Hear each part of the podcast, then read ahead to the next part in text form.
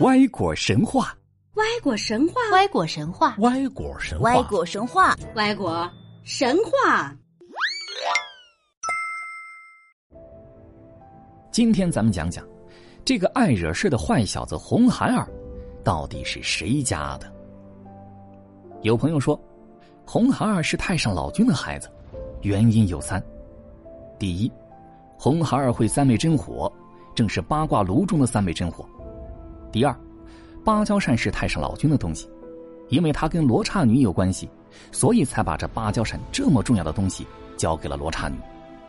第三，红孩儿虽然号称是牛魔王的孩子，但是，他完全没有牛的任何特点，所以呀，这红孩儿就是太上老君和罗刹女的孩子。为了怕事情败露，牛魔王作为老君的前任坐骑，替领导当了红孩儿的爹。而牛魔王的表弟四大王则是接了他的班，成为老君的坐骑。当然，老君还派了一个烧火的道人，作为火焰山的土地爷，监视他们。说实话啊，当年我看到这个分析，感觉真的是三观崩塌、醍醐灌顶、茅塞顿开。但是，真是这样吗？咱们先来看看，说红孩儿没有牛的样子，在原著里。不但红孩儿长得没有牛样子，连牛魔王都没有牛的样子。原著里描述牛魔王，头戴一顶水磨银亮熟铁盔，身上冠一副绒穿锦绣黄金甲，足下踏一双卷尖粉底鹿皮靴，腰间束一条蚕丝三股湿蛮带，一双眼光如明镜，两道眉艳似红泥，口若血盆，齿排铜板。吼声响震山神怕，行动威风，恶鬼慌。也就是说，在现出原形之前，牛魔王一点牛的样子都没有，更别提红孩儿了。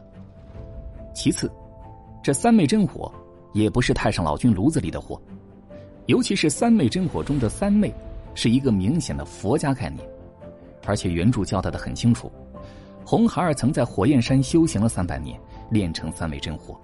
而不是太上老君传授的。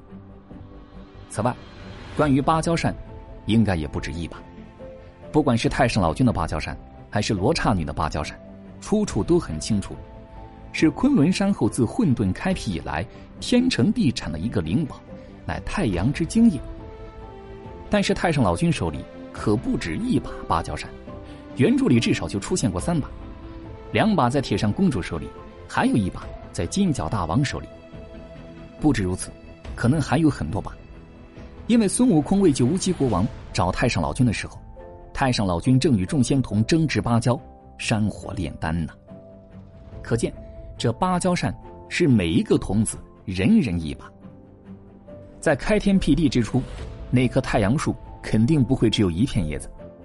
太上老君把它们都采下来，炼成了许多芭蕉扇，每个弟子一把。